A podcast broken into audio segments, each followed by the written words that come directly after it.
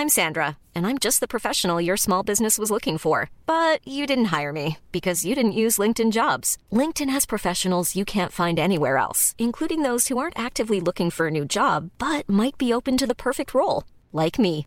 In a given month, over 70% of LinkedIn users don't visit other leading job sites. So if you're not looking on LinkedIn, you'll miss out on great candidates like Sandra. Start hiring professionals like a professional. Post your free job on linkedin.com/people today.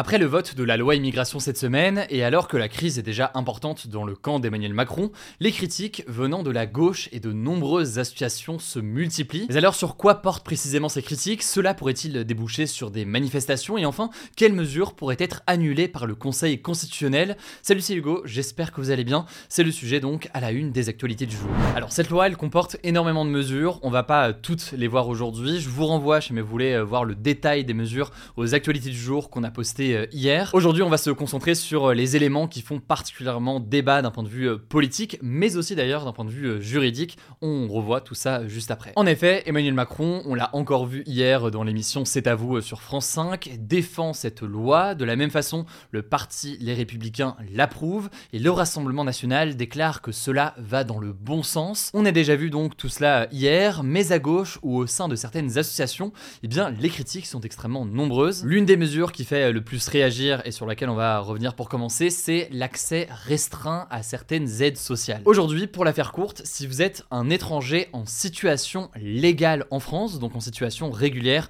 avec un titre de séjour, eh bien c'est au bout de 6 mois que vous avez accès aux allocations familiales ou encore aux APL, donc c'est l'aide au logement. Et désormais, avec la loi qui a été votée cette semaine, ce sera beaucoup plus compliqué. Pour les allocations familiales par exemple, ce sera au bout de 2 ans et demi pour ceux qui travaillent et 5 ans pour ceux qui ne travaillent pas, encore une fois dans le cas des personnes en situation régulière. Alors sur ce premier point, certaines associations comme la Fondation Abbé Pierre par exemple, qui vient en aide aux plus pauvres en France, estiment que de telles mesures pourraient faire exploser la pauvreté en France. On peut prendre le cas par exemple d'une famille étrangère qui vit légalement en France avec donc un titre de séjour, mais qui pourrait perdre l'accès à des aides parfois nécessaires dans le cadre de son quotidien, donc la question de l'aide personnalisée au logement, et donc se retrouver, selon la Fondation Abbé Pierre, assez rapidement à la rue, faute de moyens. Cette mesure, parmi d'autres, qui figure donc dans la loi immigration, pousse la Fédération des acteurs de la solidarité. C'est une fédération en fait qui regroupe près de 900 organisations et 900 associations à saisir le Conseil constitutionnel. On revient là-dessus du coup juste après pour voir la seconde partie qui est plus la question juridique. Et en fait, plus largement, il faut comprendre que la loi qui a été votée cette semaine selon la plupart des spécialistes qui se penchent sur le sujet, modifie de façon profonde certaines règles qui étaient euh, jusqu'ici ancrées euh, dans la loi. Un exemple qu'on peut noter, c'est par exemple la fin de l'automaticité du droit du sol. Alors dit comme ça, ça paraît très technique, en fait c'est très simple. Le droit du sol, c'est quoi? Eh bien jusqu'ici, un enfant qui est né en France de parents étrangers devenait automatiquement français à ses 18 ans. Eh bien aujourd'hui, un enfant né donc de parents étrangers en France devra en faire la demande, donc faire une demande de nationalité française lorsqu'il approche de la majorité. Et dit comme ça, ça peut paraître anecdotique, mais c'est un changement de fonctionnement d'un principe, le droit du sol donc, qui est inscrit de longue date dans euh, la loi. Autre exemple, c'est sur euh, la mesure qu'on évoquait à l'instant, donc la question des aides sociales, que ce soit les APL ou les allocations familiales, ou un étranger en situation régulière va désormais devoir attendre beaucoup plus longtemps pour euh, les obtenir, eh bien certains estiment que ça reprend en fait le principe de la préférence nationale. Préférence nationale, j'en parlais hier, c'est un concept historiquement important chez l'extrême droite, apparu dans les années 80 chez Jean-Marie Le Pen. Alors Emmanuel Macron et le gouvernement aujourd'hui répètent qu'une telle mesure n'est pas de la préférence nationale ou de la priorité nationale évoquée par le Rassemblement national, mais Marine Le Pen, de son côté, parle d'une victoire idéologique de son camp, et la gauche accuse le gouvernement d'avoir repris des mesures du Rassemblement national. De la même façon, donc, ici, beaucoup estiment que c'est un changement de principe important sur le fonctionnement donc de la loi, et en l'occurrence ici donc sur le fonctionnement des aides sociales. Bref, résultat, vous l'aurez compris, cette loi, elle est saluée par par une partie du gouvernement, par la droite et par euh, l'extrême droite, mais donc à gauche l'opposition est importante. Sophie Binet, qui est la secrétaire générale du syndicat de la CGT, a appelé ce jeudi euh, sur RMC à la désobéissance civile pour protester contre ce texte. Un texte qui remet euh, en cause, selon elle, tous nos principes républicains. Et concrètement, c'est la seconde partie donc du sujet qu'on voulait voir aujourd'hui. La CGT veut organiser dans les prochaines semaines des initiatives d'ampleur. Alors dit comme ça, ça paraît encore assez flou, mais certains appellent à des manifestations ou alors à des rassemblements ou à des actions avec euh, notamment des associations. Autre forme de mobilisation de la gauche en opposition à cette loi, c'est 32 départements présidés par des élus de gauche, dont Paris, la Gironde, le Lot ou encore le Gard, qui ont déjà déclaré qu'ils refusaient d'appliquer euh, notamment une mesure, le durcissement des conditions de versement euh, aux étrangers de l'allocation personnalisée d'autonomie.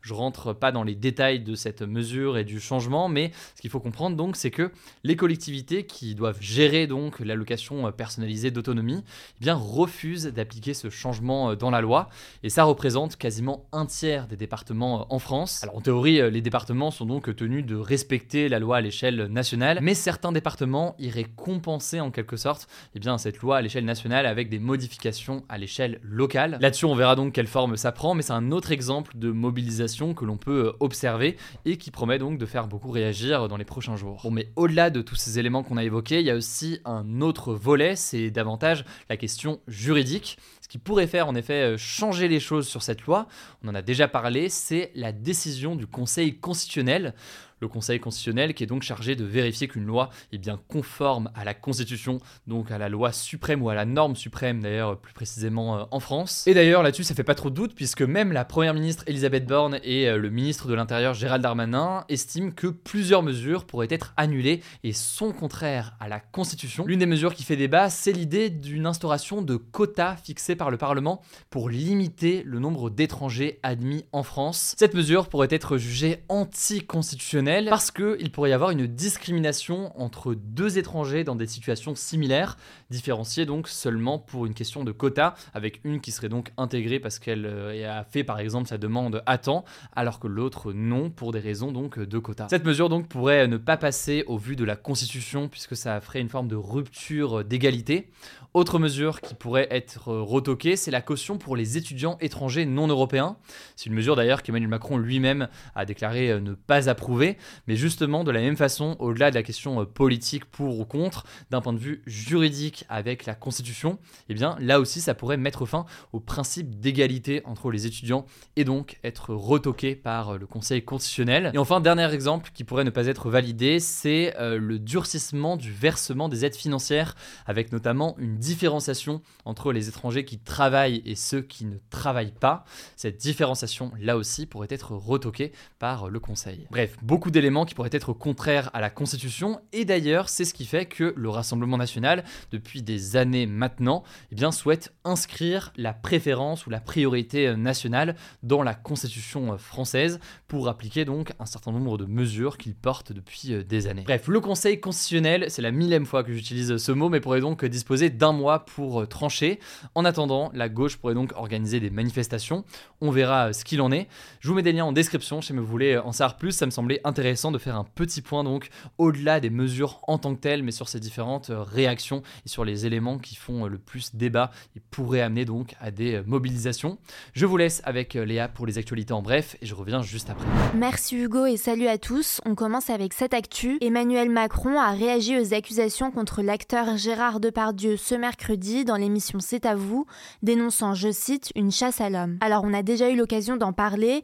Dans un reportage de complément d'enquête, on voit Gérard Depardieu tenir des propos misogynes et insultants envers des femmes, y compris une petite fille d'une dizaine d'années. Cette réaction du président a fait beaucoup réagir, surtout qu'Emmanuel Macron a déclaré être, je cite, un immense admirateur de Gérard Depardieu, alors que l'acteur est mis en examen depuis 2020 pour viol et qu'il est accusé par plusieurs femmes de viol et d'agression sexuelle. L'ancien président François Hollande a d'ailleurs réagi ce jeudi sur France Inter en disant, je cite, Non, nous ne sommes pas fiers de Gérard Depardieu. Autre actu, rapidement, on vient de l'apprendre, Londres, la ministre de l'Enseignement supérieur Sylvie Retailleau a présenté ce mercredi sa démission suite à la loi immigration, mais elle a été refusée par Emmanuel Macron et la première ministre Elisabeth Borne. Selon le Figaro, la ministre aurait finalement obtenu des garanties concernant notamment la caution qui sera demandée aux étudiants étrangers. On vous le disait hier, plusieurs ministres considérés de gauche ont menacé de démissionner suite à la loi immigration. Le ministre de la Santé Aurélien Rousseau a déjà quitté le gouvernement. Troisième actu, en France, le laboratoire pharmaceutique Servier a été condamné en appel ce mercredi pour escroquerie. Concrètement, il doit rembourser plus de 415 millions d'euros à l'assurance maladie et aux mutuelles. Il a également reçu une amende de plus de 9 millions d'euros pour tromperie aggravée et homicide et blessures involontaires. Alors cette condamnation, elle fait suite au scandale du Mediator, qui est un médicament antidiabétique prescrit aussi comme coupe-faim,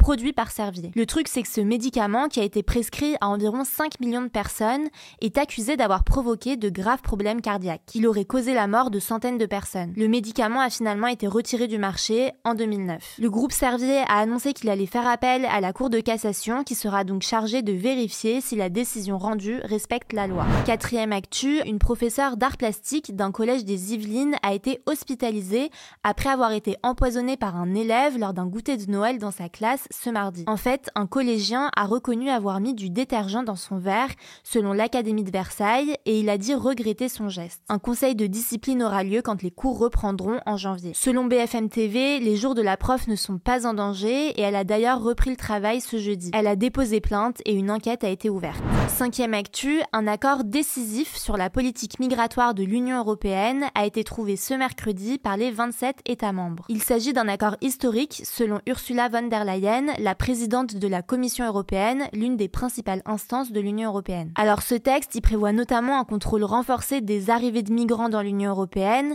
et des centres fermés près des frontières pour pouvoir renvoyer plus rapidement les migrants qui n'ont pas droit à l'asile, donc qui ne fuient pas la guerre par exemple. Le texte prévoit aussi la mise en place d'un mécanisme de solidarité obligatoire entre les pays membres pour aider les États qui font face à un nombre élevé d'arrivées de migrants, notamment les États du sud de l'Europe comme l'Italie. Alors cet accord doit encore être approuvé par le Conseil et le Parlement européen, mais une cinquantaine d'ONG, dont Amnesty International et Oxfam, ont écrit une lettre ouverte dans laquelle elles dénoncent un pacte qui mènera, je cite, à un système mal conçu, coûteux et cruel. Un collectif d'ONG de secours en mer estime notamment qu'il mènera à plus de morts en mer. Sixième actu, en Argentine, le nouveau président Javier Milei a annoncé ce mercredi une dérégulation massive de l'économie qui pourrait avoir de lourdes conséquences. Concrètement, il a signé un texte dont le but selon lui est de relancer l'économie du pays où plus de 40% de la population vit sous le seuil de pauvreté. Alors parmi les mesures annoncées, il y a la suppression de la loi qui encadre les loyers ou celle qui empêche la privatisation d'entreprises publiques. Il a également annoncé, je cite, une modernisation du droit du travail pour créer plus d'emplois. Avant d'être promulgué, ce décret doit encore être validé par le Parlement argentin où le parti de Milei est minoritaire. Par ailleurs, plusieurs manifestations se sont organisées ce mercredi pour dénoncer la politique du président. Septième actu, à Montpellier, les transports en commun sont devenus gratuits ce jeudi pour les 500 000 habitants de la métropole. Alors il y a d'autres villes françaises qui avaient déjà rendu leur transport gratuit, comme Dunkerque ou Compiègne, mais Montpellier est la plus grande ville européenne à mettre en place ce système. Concrètement, pour ne plus avoir à payer les bus et les trams à Montpellier, les habitants de Montpellier et des 31 communes de la métropole doivent se munir d'un pass gratuit qui s'obtient en donnant un justificatif de domicile. Pour les touristes, le ticket va rester payant et pourrait même augmenter à l'avenir. Autre actu, la ville de Lyon va instaurer un congé paternité de 10 semaines pour ses agents municipaux à partir du 1er janvier 2024,